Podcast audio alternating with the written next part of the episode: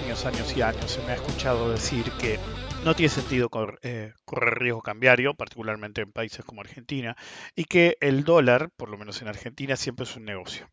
Alguna vez me han dicho que no, me han dado vueltas o lo que fuere, pero el tiempo siempre me da la razón. El problema no es tanto acerca de la fortaleza del dólar o el dólar como reserva de valor, si bien eh, indirectamente lo es por una cuestión de que uno tiende a eh, intentar que en Argentina, por lo menos y en países como moneda débil, sus ahorros estén denominados en eh, dólar. Que tiene que ver con la hegemonía mundial, también tiene que ver con que gracias a esa hegemonía mundial hay una accesibilidad al dólar que no hay para otras monedas. También está el común de la gente, por ahí no sabe distinguir un euro libre o yen verdadero de uno falso. Entonces, como es más ubicuo el dólar, uno tiende a pensar en términos de dólar. En realidad, uno está pensando en términos de moneda extranjera, de reserva de incluso oro o plata. La plata no sirve mucho por el tema de que tiene un bajo valor, pero como le decía el otro día a un conocido cuando explotó todo esto, un conocido de Estados Unidos, uno tiene que tener oro y plata, porque va a estar, difícil que tener el vuelto de una moneda de oro y un lingote de oro. Entonces, si uno realmente lo considera una reserva, una reserva de valor de Last Ditch eh, Stand, ¿sí? una mezcla de, de Last Stand y la última trinchera, va a necesitar monedas de varias denominaciones, metales preciosos de varias denominaciones, para poder transaccionar, llamémoslo, libremente. Pero el hecho persiste. El dólar en Argentina siempre es negocio porque el problema no es que el dólar sea fuerte, sino que el peso es débil. Es una especie de comportamiento estratégico de la sociedad argentina que ante la constante devaluación, al principio eran solamente, ya lo hablaré en su momento en extensión, eh, devaluaciones em, competitivas, alguna vez lo he mencionado al pasar, pero con el tiempo se buscó una ventaja, se buscó licuar deudas, se buscó básicamente que el ajuste no lo tenga que hacer el Estado y que ante crisis mayores, precisamente por estar endeudado en dólares el Estado sin poder generarlos, se busque una ventaja cagando a los demás para quedar a flote el gobierno. Se supone que el argumento final es que como todos somos parte de ese gobierno, entonces deberíamos hacer patria porque eh, somos parte de él. Pero bueno, Bienvenidos al eh, podcast X26, Flying in a Blue Dream. Eh, la otra vez, varias veces dije que estamos acercándonos o estamos en una época que tenía que hacer un podcast que se llama Volando en un sueño azul por el eh, dólar blue. Eventualmente tenía que pasar. y lo último que vimos fue el, el salto del día de hoy. Entonces cambió la dinámica totalmente. Ustedes tengan en cuenta que teníamos un escenario, una coyuntura con dos factores críticos. La gente tenía, la gente de bajos recursos, digamos clase baja y clase media baja, tenía un, déficit de pesos, ¿sí? Porque o no le pagaban todo lo que tenían que pagar, o eran un monotributista o un independiente que no podía trabajar. Estábamos de facto en una economía totalmente parada, que era similar a un desempleo coyuntural, pero eh, crónico, ¿sí? las consecuencias del desempleo de largo plazo por el, tema de las necesidades de la vida durante una pandemia, y al mismo tiempo teníamos, eh, básicamente dentro del contexto de un cepo, un feriado cambiario que duró como un mes. Entonces uno no podía acceder los dólares de su cuenta, no podía alimentar el blue. Entonces no es que el blue no ajustaba, directamente no operaba cuando flexibilizaron un poco, cuando iban a flexibilizar obviamente un poco el sistema bancario, las cuevas también se iban a flexibilizar, iban a fluir más dólares y ante la necesidad de la venta de la gente que se quedó sin pesos, el dólar blue no iba a bajar incrementando la divergencia, sino que iba a subir. Los que compran dólar blue se iban a plantar y lo iban a arbitrar de facto con todos los demás tipos de cambio con cierto relajamiento en el sistema bancario y el acceso de todos nosotros que quisiéramos ir al banco, a los dólares, era un paso claro al ajuste a la realidad del dólar blue, que en realidad había dejado de operar durante varios días. En el contexto de un canje de deuda difícil, el combo no podía ser peor. Que alcanzar a 100, como dije el otro día, era un hito, pero el verdadero hito fue hoy, cuando las puntas eran 115, 120, 115 para la eh, venta y 120 para la compra, siempre desde el punto de vista del institucional, con un gap de 11 pesos.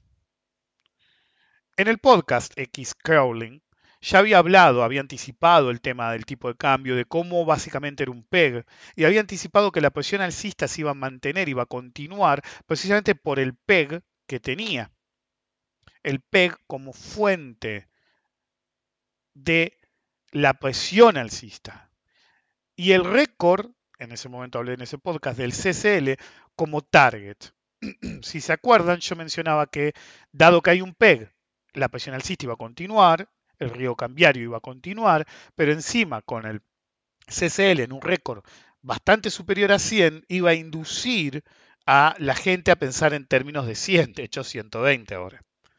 La flexibilización de la cuarentena, iba a fomentar el arbitraje de los diferentes tipos de cambio. en el momento que dijeron, era una obviedad, el momento que dijeron, vamos a permitir que vayan por ventanilla a sacar sus dólares, era game over. Sí, el, el, tipo de cambio, el único que se había quedado quieto, el blue, iba a ajustar en consecuencia y rápidamente. Y acá, siempre, el arbitraje es al alza. Incluso con la gente haciéndose de sus dólares y yendo al blue a vender, que uno diría, bueno, lo van a quedar, lo van a dejar abajo para aprovechar. No. Iban a moverlo para arriba, porque hay vendedores y hay compradores. El spread se agrandó y lo subieron para evitar con los otros tipos de cambio y evitar el arbitraje. En este contexto, y, siempre es hacia al alza, nunca va a ajustar los otros tipos de cambio a la baja, sino que el que quedó rezagado va a subir. En este contexto tenemos que enfrentarnos con un hecho en extremo simple. El dólar efectivo a partir de hoy, por así llamarlo, si no quiero usar la palabra real por sus implicancias, el dólar efectivo, el verdadero, llamémoslo, ya no es el oficial más un impuesto. Recuerden, el tipo de cambio verdadero era el oficial más un impuesto que se llamaba dólar solidario, más todos los dólares paralelos, sino que ahora los dólares efectivos son el blue, el CCL y el MEP, con un subsidio implícito para la realeza que puede acceder a, dicho subsidio. Es decir, la foto cambió totalmente. Hace 48 horas, si hablamos del tipo de cambio, el tipo de cambio era el oficial, ¿sí? o el nación, si prefieren, más un impuesto y el tipo de cambio paralelo estaba más alto. Con el salto del blue y que ya se puede operar más dólares y el arbitraje entre dólares tenemos que cambiar de postura y decir el dólar efectivo de la economía argentina es en la zona, promedien si quieren, Blue, CCL y MEP. Y pasamos de decir el dólar oficial es el efectivo y es el dólar más un impuesto a decir el dólar efectivo son los paralelos con un subsidio para el que puede acceder al dólar solidario o al dólar oficial. El oficial hoy, más bien el Banco Nación, a 67,75 más impuesto, nos daba un solidario de 88,08. La brecha con el blue era 73%.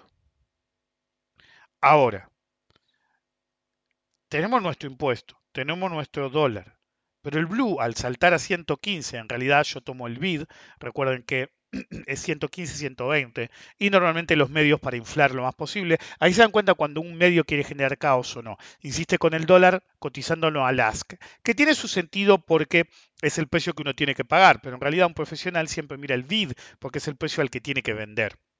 Entonces el blue estaba a 115, bid, el ask era 5 pesos más, menos el solidario, que es 8808, nos daba 26,92.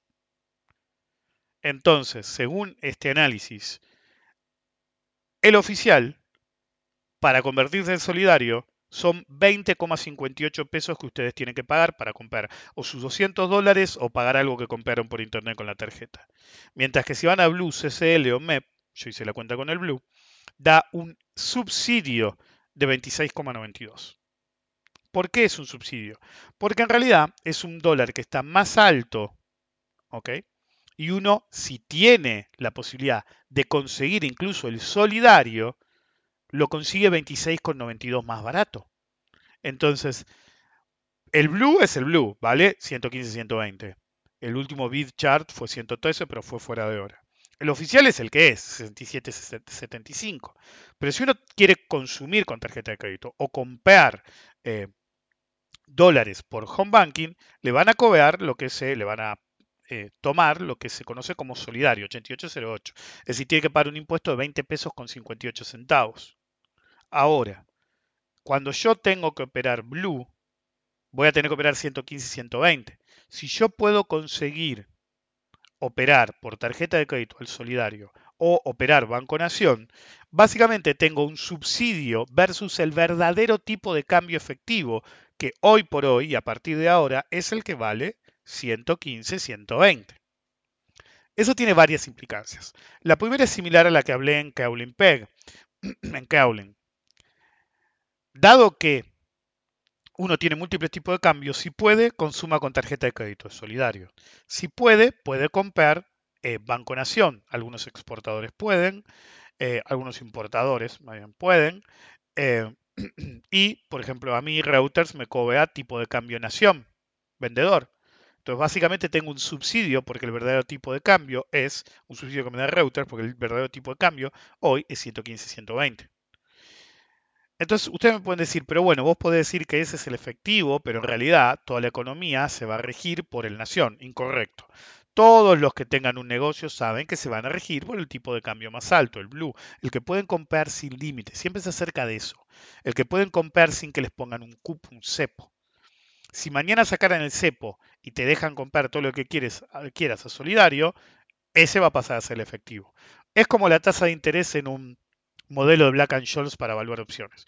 Vos tenés que usar la tasa no ficticia, sino la tasa de caución, porque es si vos necesitas guitarra rápida en el mercado, vas a colocar activo y te van a dar tasa de caución. Entonces vos tenés que usar esa tasa. Con el tipo de cambio es lo mismo. Si ustedes quieren comprar dólares, pueden comprar 200 dólares por persona. Es decir, en cualquier familia son de 400 a 800 o 1000 dólares por mes. Eh, depende de cuántos miembros adultos con una cuenta bancaria tengan y lo van a comprar a solidario. Pero si usted quiere comprar 10 mil dólares, va a tener que ir al Blue o al MEP o, si quieren fugar, al CCL. Eso genera un tema. La economía verdadera se va a regir por el CCL. El Estado va a insistir que el dólar es el oficial. Ni siquiera va a reconocer que el dólar es el solidario. El verdadero problema que ustedes tienen es que la brecha es el 73% con el Blue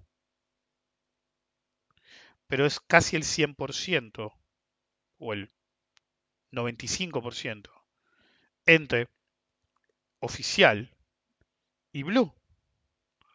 Porque uno puede hacer la cuenta, eh, ¿cómo se llama? Solidario Blue y les va a dar un spread de 73%. Pero si uno hace la cuenta contra el oficial, estamos hablando de casi el doble. ¿Sí? 67 le da 135, está 115, bueno, no el doble. ¿ok? Pero cerca. El verdadero problema que tienen eso es que tienen una dicotomía total entre lo que el Estado dice que es el dólar y el dólar efectivo que va a usar toda la economía. Si usted tiene una deuda en dólares ¿sí? y alguien le pide dólar, eh, le dicen, ok, dame pesos, le va a tomar el dólar blue. No le va a decir, dame Banco Nación vendedor. Si ustedes tienen que hacer una importación, una operación inmobiliaria y el que tiene en la conta es suficientemente loco como para aceptar pesos, ciertamente no se va a bancar que le den nación vendedor, ni siquiera solidario. Si no me das eh, dólar, dame blue. E incluso, incluso más alto que el blue, porque no tiene la garantía de que lo van a conseguir, de que no van a tener un problema para conseguirlo, etc. Entonces, ese es el primer problema. El segundo problema es que el impuesto explícito sobre el dólar oficial que da, hoy daba 20,58 pesos, versus el subsidio implícito para el que puede consumir en solidario, es 26,92. Es decir, tienen 6 mangos de diferencia. Entonces, técnicamente eso apunta a un desequilibrio que en realidad puede crecer. Un desequilibrio que va a generar que el tipo de cambio oficial tenga más presión aún. Por eso ayer Eh, el Estado salió a vender 70, hoy no me fijé, pero el Estado ayer salió, el Banco Central obviamente, salió a vender 70 millones de dólares para abastecer un poco el mercado y quitarle presión al Blue y al CCL. El verdadero problema es que el Estado siempre va a operar dólar mayorista. Entonces, si bien hay arbitraje de tipo de cambio, no llega a tener el suficiente impacto para que una venta al Banco Central afecte esos mercados. Sobre todo por el tema de la pandemia. Si el CCL no importa porque son arbitrajes de eh, implícitos entre ADR y acciones eh, cotizando que tienen ADR, que cotizan en Argentina. Entonces, ese mucho no pueden afectarlo. Ahora, el dólar blue sí pueden, pero para que puedan influenciar el dólar blue, tienen que vender en el mercado el dólar blue con un mercado cuevero, por así llamar. Si, normalmente no es que van a las cuevas, sino que van a ciertos grandes eh, casas de cambio, a ciertas grandes casas de cambio, que hacen la vista gorda y saben que operan tanto oficial como no oficial, pero de eso no se habla. ¿Por qué de eso no se habla? Porque cuando tienen que influenciar en el dólar blue, colocan billetes en esas casas de cambio grande con el trato implícito de que los van a volcar en el dólar blue para apaciguar el mercado paralelo. Con una pandemia y todo funcionando a medias, incluso los bancos, la capacidad de frenar el tipo de cambio paralelo del Banco Central es prácticamente nula. Entonces, los 70 millones de dólares que vendieron ayer los tiraron a la basura. Solamente atendieron al, eh, a la banca mayorista que pudiera comprar, que tuviera permiso para comprar o como carajo lo quieran llamar. Entonces, el verdadero problema es que no saben cómo funciona el mercado cambiario. No es acerca del tipo de cambio, no saben. El gobierno anterior no lo sabía, este lo sabe menos. No saben que esos 70 millones de dólares no hacía falta que los metieran porque no iban a frenar absolutamente nada, iba a quedar como nota de un pie de página. Entonces, ahora tenemos problemas adicionales. Antes en Cowling les decía, el PEG va a ser, el PEG implícito que el gobierno pretende, como no quieren que se tase el tipo de cambio, va a ser que la presión alcista continúe, continúe y continúe. Esa es la, la causa por la cual el tipo de cambio debería subir eh, oficial, incluso con cepo. ¿Ok? Porque uno dice, ¿cómo te sube el tipo de cambio si tienes un cepo y casi nadie puede comprar dólares? Por eso, porque lo dejan correr. ¿Para qué no se atrasa el tipo de cambio? Ahora, en ese contexto, ahora tenemos un problema adicional. Antes, los tipos de cambio paralelos eran el target. Si la zanahoria, que la gente seguía diciendo el dólar vale 100 y esto vale 60, vale 88, entonces iban a consumir más con tarjeta de crédito, iban a comprar todo lo que pudieran por home banking. ¿Ok? Yo, honestamente, les digo, prefiero no comprar por home banking. No es una cantidad de dólares suficiente para evitar el que en algún momento, algún que año, es decir, para compensar el riesgo de que en algún momento, más bien dicho, eh, algún que año decida estudiar quién carajo está comprando dólares en el medio del cepo. Y uno dice, bueno, pero me dejan comprar 200 dólares. Sí, pero si fijan la atención en cada uno que puede comprar 200 dólares todos los meses, sobre todo en una pandemia, porque tiene resto, y te van a enganchar por algún lado. Van a decir que evadís, aunque sea falso. Van a decir que tenés más ingresos de los que tenés, aunque sea falso. ¿Ok? Ustedes tienen que entender que tanto la FIP como el Banco Central no entienden de ajustar el cinturón. Vos podés decir, que estás ahorrando y que consumís lo menos posible, o que como hay una pandemia y no te entregan nada, no consumías nada y estás ahorrando todo y lo querés mandar a dólar. Y el central y la FIP te van a decir, a mí qué carajo me importa. Si vos estás comprando esos dólares, significa que tenés resto. Y si tenés resto, algo raro hay, porque en la pandemia nadie puede tener resto. Sí, ese es el argumento que van a usar. Entonces, en lo personal, prefiero, desde que pusieron el solidario, preferí más que el cepo, el solidario. Preferí no comprar más dólares por home banking. No porque me pareciera caro, recuerden, yo compro dólar a cualquier precio, sino porque agarré y dije, no, ¿sabes qué? Construyo y básicamente dolarizo implícitamente. Pero prefiero no correr el riesgo de que al por 200 dólares, si en mi familia somos todos adultos que tenemos home banking como para comprar dólares. Entonces, por 600 dólares me voy a complicar a ver si alguno tiene la idea de empezar a ver quién carajo compró dólar y quién no, y te hace una auditoría y te rompen las pelotas. No, flaco, paso. Eh, pero el hecho persiste. Si vos tenés ya el crawling, pero encima ahora tenés el dólar arriba de 100, cómodo, y después de que veo 100 vuelve a subir, y después de que veo 100 y volvió a subir, eh, arbitra el blue, y después de que el blue fue arriba de 100, te sube 11 mango en un solo día por arbitraje, pero la gente no va a entender que es por arbitraje. La gente va a entender que ayer decían, che, qué joda, vale 100 el dólar, y al día siguiente valía 120. Es lo único que va a entender la gente. ¿Ok? Lo único, que subió de 100 a 120 en un día. Entonces van a tratar de comprar, incluso los que no estaban comprando por home banking, y Obviamente, a menos que haya alguna matufia rara como esa pizzería que atendía y era en realidad una cueva, o algún caño que hace delivery o lo que sea, em, con todos los riesgos implícitos que, no solamente por la epidemia, sino porque te pesquen tratando de conseguir dólares violando la cuarentena, em, va a generar más presión sobre el tipo de cambio. Muchísima más. Porque van a estar todos pendientes ¿sí? de que el dólar vale 120 mangos. Entonces el dólar efectivo de la economía hoy es 120 mangos con una elite que consigue dólares o a oficial, yo mismo me incluyo, porque gracias a que eh, Reuters me considera el tipo de cambio a nación vendedor, estoy consiguiendo básicamente oficial, es decir, dólar a 65, 67 mangos, y el dólar está, es decir, es la mitad. Entonces yo soy uno de la realeza que gracias a que tiene Reuters, eh, porque podría pagar en dólares, pero como yo en Argentina, por ejemplo, Bloomberg era dólares y hay que ponernos en el exterior, lo cual tenía complicaciones y encima de eso yo lo tenía que considerar a Blue. Ahora, Reuters no, eso ya lo expliqué igual. Entonces, básicamente yo soy de esos que tiene un dólar subsidiado, porque el dólar verdadero vale 115, 120 y yo consigo eh, pagar Reuters a eh, Banco Nación Vendedor.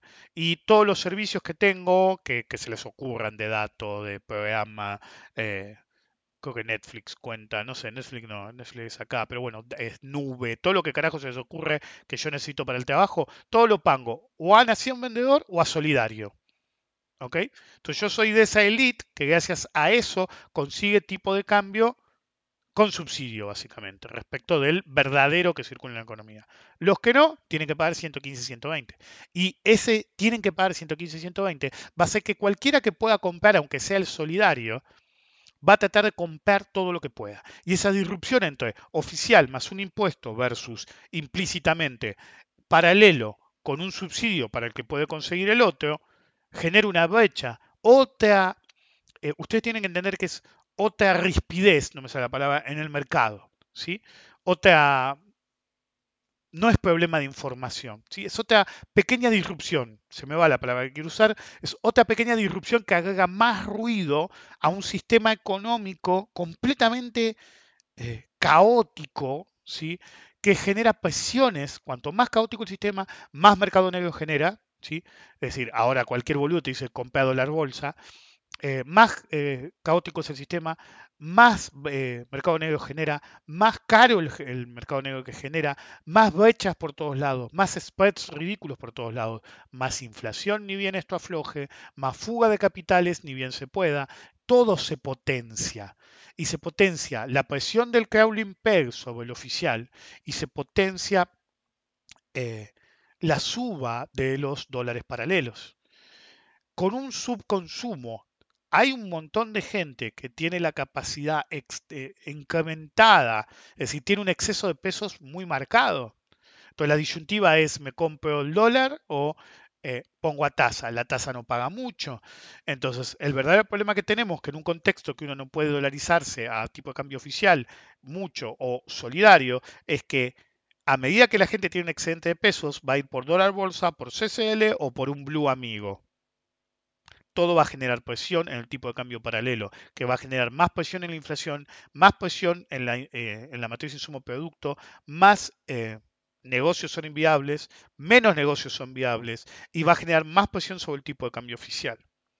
Entonces, que vuele el tipo de cambio blue no es la mejor noticia posible. Porque antes uno decía el CCL. El CCL es el tipo de cambio implícito entre lo que vale una acción acá o un bono acá y lo que vale afuera. Entonces, en realidad, muchas veces, más que al tipo de cambio en sí, responde a la tendencia diferencial en el mercado externo y en el mercado local, o a la percepción de riesgo de los que operan afuera versus los que operan acá. La razón por la que el CCL siempre es uno de los dólares más altos es que la percepción de riesgo de la gente que opera en Estados Unidos, activos argentinos, es mucho em, mayor que la percepción de riesgo de los que operan en Argentina. Y ustedes pueden decir, ¿cómo llegas a esa conclusión? Simple, estás anestesiado, flaco, directamente operás en Argentina. Entonces, no sé si es por aversión al riesgo o porque tenés un death wish o porque tenés instinto suicida, pero preferís operar en Argentina, que te puede cagar el agente, que te pueden meter impuestos, que te pueden investigar la FIPA, tengan razón o no, que te puede pasar mil cosas, a operar afuera, que tiene mucho menos riesgo. Entonces, el que está afuera, ¿sí? tiene una percepción de riesgo mayor ya sea porque no es argentino o ya sea porque es argentino y prefirió operar afuera, entonces tiene una percepción de riesgo mayor que la percepción de riesgo local. Entonces, cuando uno tiene un desfasaje del dólar CCL versus los otros tipos de cambio, sobre todo los paralelos, lo que apunta es no tanto que sí existe un componente de tendencia externa versus tendencia interna, sino que en momentos de distress, de estrés de los mercados, apunta al diferencial de riesgo. Es una prima implícita de riesgo en el tipo de cambio implícito entre las acciones eh, argentinas cotizando acá y los eh, ADRs argentinos cotizando allá. Entonces, el CCL no es algo crítico. Y después tienen el MEP, que es de gente que opera en la bolsa. Y no todo el mundo opera en la bolsa. ¿Ok? Pero el Blue, el Blue te lo opera cualquiera. El Blue te lo compras en un kiosco de diario. El Blue te lo compras en una joyería. El Blue se lo compras a un amigo tuyo. Entonces, una vez que empezaron a flexibilizar los bancos, iba a haber más dólares dando vuelta. Y a pesar de que uno pensaría que, ah, bueno, los que manejan el blue, no hay los que manejan el blue. El blue se había frenado porque no había oferta. En el momento que apareció la oferta, fueron corriendo a, metafóricamente, a arbitrar todos los tipos de cambio y por eso el blue subió como subió.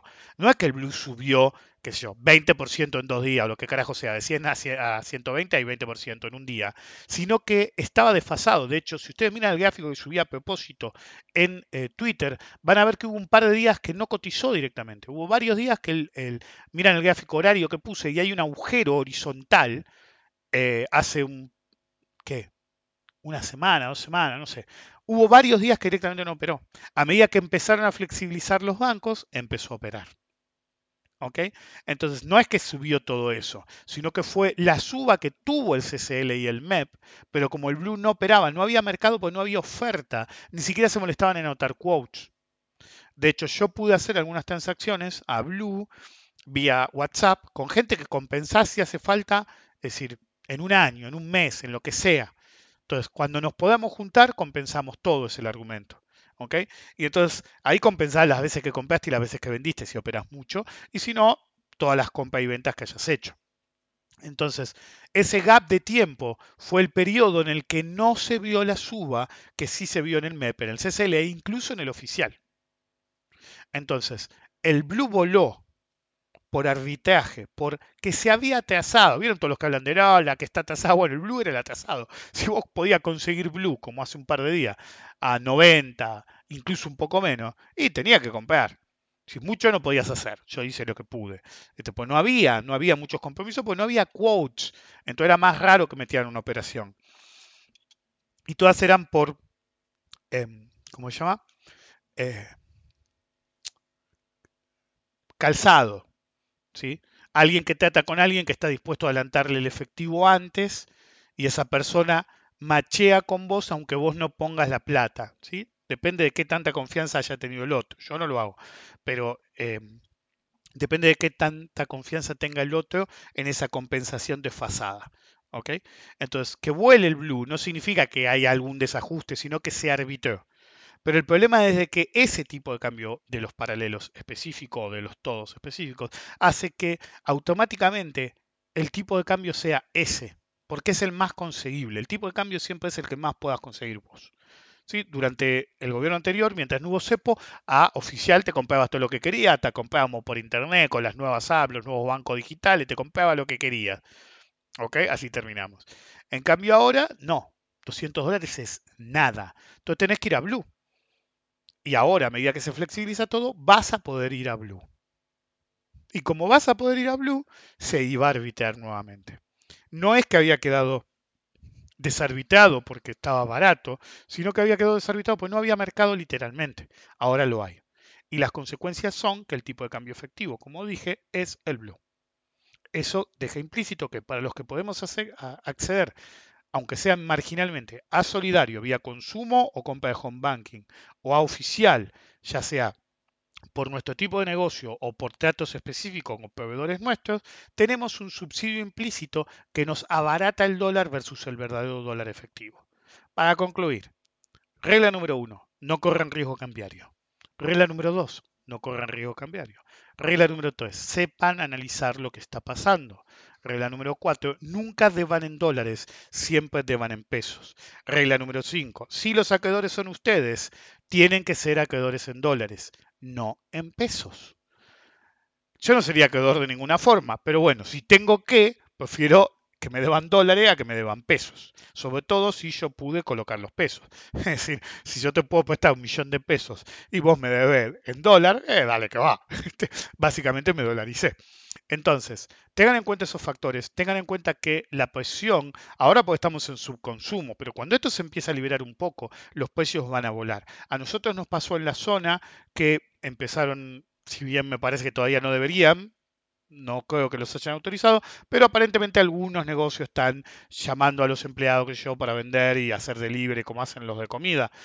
Y por acá cerca averiguamos por un chalequito para mi hija y nos dijeron el precio, ahora no me acuerdo, mil y pico de mango, y dijimos, ¿cuánto? ¿Ok? Y mi mujer averigua en Chiqui o no sé cuál, que era más caro todavía obviamente, pero es Chiqui o no sé cuál, eh, y lo que nos dimos cuenta es que vamos a tener un shock inflacionario muy alto cuando esto se libere un poco más. Primero, porque todas las cosas van a seguir ajustando. Segundo, porque somos Argentina. Todos se van a tratar de salvar. La velocidad de circulación del dinero, hoy me lo preguntó alguien, creo que Carlos anduvo rompiendo las pelotas con eso. La velocidad de circulación del dinero está muy baja porque no hay circulación de gente. En cuanto haya, es decir, Carlos se equivoca porque no es economista, es un abogado. Entonces, no está alta la circulación de dinero porque no hay circulación de gente. Pero en cuanto haya un poco de circulación de gente, la circulación del dinero va a ser La velocidad de circulación del dinero con tanto efectivo dando vueltas va a ser de un nivel pocas veces visto en Argentina, lo cual va a generar aún más inflación. Incluso va a generar inflación o la va a mantener con consumo a nivel autónomo. A la gente le va a quemar la guita en el bolsillo. Si bien yo insisto que hay un cambio en la proporción marginal a ahorrar, y consumir no va a ser inmediato. El primer impacto va a ser que salgan todos a consumir. Sobre todo en un país con inflación. Por ahí en un país sin inflación no, pero en un país con alta inflación, la gente se sentó y se dio cuenta que, el que tenía resto de dinero, que su dinero cada vez valía menos porque los pocos precios que estaban activos en la economía subían y era obvio que los que no estaban activos, cuando todo se reactivara, iban a subir. Entonces, un montón de gente se quedó sentada en la casa en Argentina mirando cómo los precios subían de una forma brutal, implícito o explícitamente, y sabiendo que después los otros precios iban a arbitrar. Como consecuencia de eso, el primer impacto después de que esto se liberalice un poco es comprar todo lo que Primero por necesidad y segundo porque la guita les va a quemar el bolsillo y no pueden realizarse o protegerse de la inflación. Eventualmente va a patear el tema.